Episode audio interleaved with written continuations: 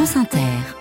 Jeudi 25 janvier, bonjour à tous et bienvenue sur France Inter. Anaïs Feuga, bonjour. Bonjour Nicolas, bonjour à tous. À la une de l'actualité ce matin, déterminés à rester sur leur barrage. Les agriculteurs qui ont soumis hier au gouvernement une centaine de revendications. Nous sommes à Strasbourg en début de journal. Combien d'articles de la loi immigration censurés Le Conseil constitutionnel se prononce cet après-midi? À Gaza, accoucher sous les bombes, le calvaire des femmes palestiniennes et puis parler aux touristes du monde entier grâce à des tablettes capable de traduire instantanément la RATP en mode intelligence artificielle à 6 mois des JO. Et les invités d'Inter ce matin à 7h50. Sonia De Villers, bonjour. Bonjour à tous. Christophe de Chavannes, 40 ans de télévision au compteur, publie son autobiographie de Ciel Montmardi. À quelle époque aujourd'hui?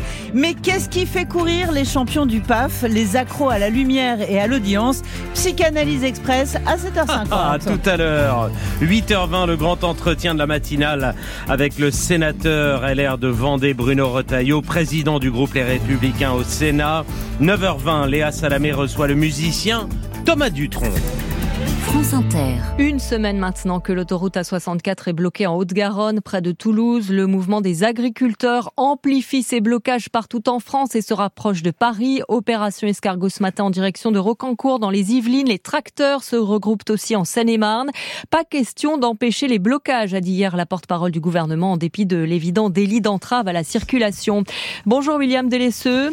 Bonjour Anaïs. Vous êtes vous sur le contournement de Strasbourg, la 35, où 500 tracteurs se sont installés hier après-midi, prêts à y rester. Oui, beaucoup de détermination après cette première nuit de blocage des tracteurs dans les deux sens de cet échangeur qui est un axe essentiel, majeur à Strasbourg. Il mène au centre-ville, aux institutions européennes. Normalement, les tracteurs devaient lever le camp cet après-midi. Rien n'est moins sûr ce matin pour Franck Moser. On serait capable de rester deux, trois jours, hein, au moins.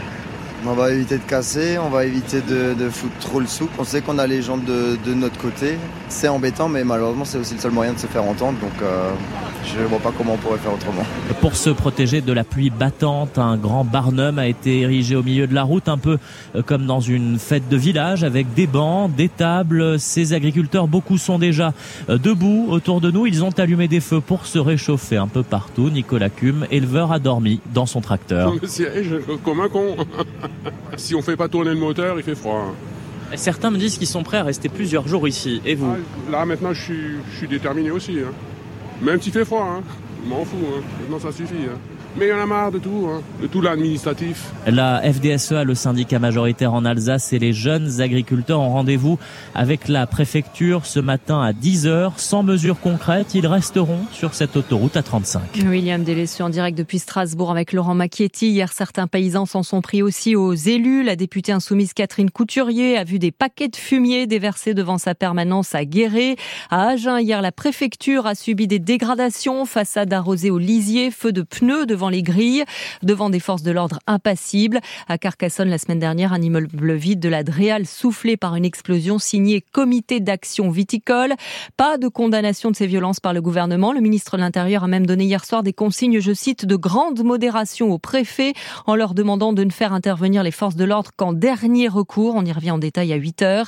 Alors que de leur côté, les syndicats agricoles, FNSEA et jeunes agriculteurs ont posé sur la table du Premier ministre la liste de leurs revendications non négociables. On y trouve de tout, Mathilde Bouquerel, et pour commencer, des mesures financières. Avec d'abord le respect absolu des lois EGalim, ces textes dont l'objectif est de garantir aux agriculteurs de vendre leur production à un prix juste. Les deux syndicats appellent à des contrôles renforcés sur tout le territoire. Sur le GNR, le gazole non routier, ce carburant polluant sur lequel les taxes vont augmenter, les agriculteurs ont déjà obtenu une compensation, mais ils demandent désormais que l'aide de l'État soit retranchée directement du prix à la pompe et pas reversée ensuite. Les deux syndicats demandent aussi le paiement immédiat de toutes les aides de la PAC et le versement de toutes les indemnités liées aux crises sanitaires dans les élevages, la grippe aviaire par exemple, et aux récentes inondations. Autre revendication sur les normes environnementales. Les deux syndicats demandent notamment l'abandon d'Ecofito, ce plan du gouvernement qui vise à réduire l'utilisation de pesticides de moitié d'ici 2030, et le retrait de l'arrêté plan eau de juin 2021 qui encadre les prélèvements d'eau pour l'agriculture en cas de sécheresse. Et dans leur viseur aussi les zones de non-traitement aux pesticides près des habitations ou des cours d'eau. Le Premier ministre réunit aujourd'hui euh, ceux de l'agriculture, de la transition écologique et de l'économie. De premières annonces sont attendues ce soir ou demain. Normes environnementales, on vient de le voir dans le viseur des paysans. Première victime pourtant du changement climatique. Inondations, sécheresses et canicules font baisser les rendements. Moins 30% de blé ou de maïs pendant les dernières sécheresses, selon le rapport du Haut Conseil pour le climat publié ce matin, qui donne aussi des pistes pour décarboner notre alimentation. Elle représente actuellement 22% de notre empreinte carbone, sans Dauphin. Pour décarboner nos assiettes, on ne peut pas demander uniquement des efforts aux agriculteurs, dit le rapport. Il faut que tout le système alimentaire suive, l'industrie agroalimentaire, le transport, les restaurants ou encore les importations. Sinon, gare aux effets pervers, explique Marion Guillou, membre du Haut Conseil pour le climat et co-auteur du rapport. Si par exemple on dit qu'il faut diminuer la consommation de viande, mais que les importations augmentent, ça ne sert à rien, dit-elle. Les productions bovines dans les zones hors Union européenne ont des émissions de gaz à effet de serre supérieures aux productions bovines dans l'Union européenne. Donc, on perdrait tout si finalement on obligeait à la diminution du cheptel français, sachant que la consommation n'évoluerait pas en même temps et qu'on augmenterait les importations potentiellement de pays où euh, la production est plus émettrice que dans l'Union européenne. Si on demande à la seule agriculture de changer sans qu'il y ait une évolution euh, des achats des transformateurs, des distributeurs, sans que la chaîne ne change, on n'aura pas l'efficacité souhaitée. D'où l'importance des clauses miroirs dans les traités commerciaux de l'Europe, dit le rapport. Le Haut Conseil pour le climat recommande aussi de revaloriser les revenus des agriculteurs et des éleveurs pour les aider à changer de pratique ou encore de réorienter les dispositifs d'aide. La moitié des émissions alimentaires en France sont aussi des émissions importées de l'agriculture, dit aussi le rapport du Haut Conseil pour le climat, c'est à lire en hmm. détail sur franceinter.fr. Il est 7h07, la loi immigration revient Anaïs sur le devant de la scène. Oui, parce que c'est aujourd'hui que le Conseil constitutionnel rend sa décision attendue au plus tôt à 16h30, un mois après l'adoption de la loi avec les voix de la droite et de l'extrême droite. Bonjour Elodie Forêt. Bonjour. Le président de la République lui-même, qui veille au respect de la Constitution, article 5, y voit des mesures non conformes. Elodie, qu'est-ce qui pourrait être supprimé? Alors sur les 86 articles de ce volumineux projet de loi, une trentaine est sur la sellette, évalue le président de la commission des lois de l'Assemblée, Sacha Houlier. Pourrait être concerné tout un bloc de mesures imposées par la droite sénatoriale, la caution pour les étudiants étrangers, les quotas migratoires ou encore la réforme des prestations sociales. Deux motifs peuvent être invoqués, soit les mesures sont contraires à la Constitution, soit ce sont ce qu'on appelle des cavaliers législatifs, des dispositions qui n'ont rien à voir avec le projet de loi initial. Et la décision des sages va être euh, scrutée par tous les partis politiques. Quels sont les enjeux? Pour la majorité, il n'y a pas de scénario idéal, soupirent plusieurs cadres. Il faut une décision équilibrée qui respecte les piliers originels de la loi, analyse un député. Car si les sages ne censurent pas ou peu, l'aile gauche ne sera pas satisfaite. Mais si la censure est trop lourde, ce serait catastrophique, me dit-on encore. On donnerait raison au RN et au LR qui veulent réviser la Constitution. Le patron de la droite à l'Assemblée, Olivier Marlex, a d'ailleurs déjà prévenu des mesures sont retoquées sur le fond, ce sera de la responsabilité du président de la République de proposer une réforme constitutionnelle pour atteindre les objectifs. Emmanuel Macron, lui, n'a qu'une envie, tourner la page.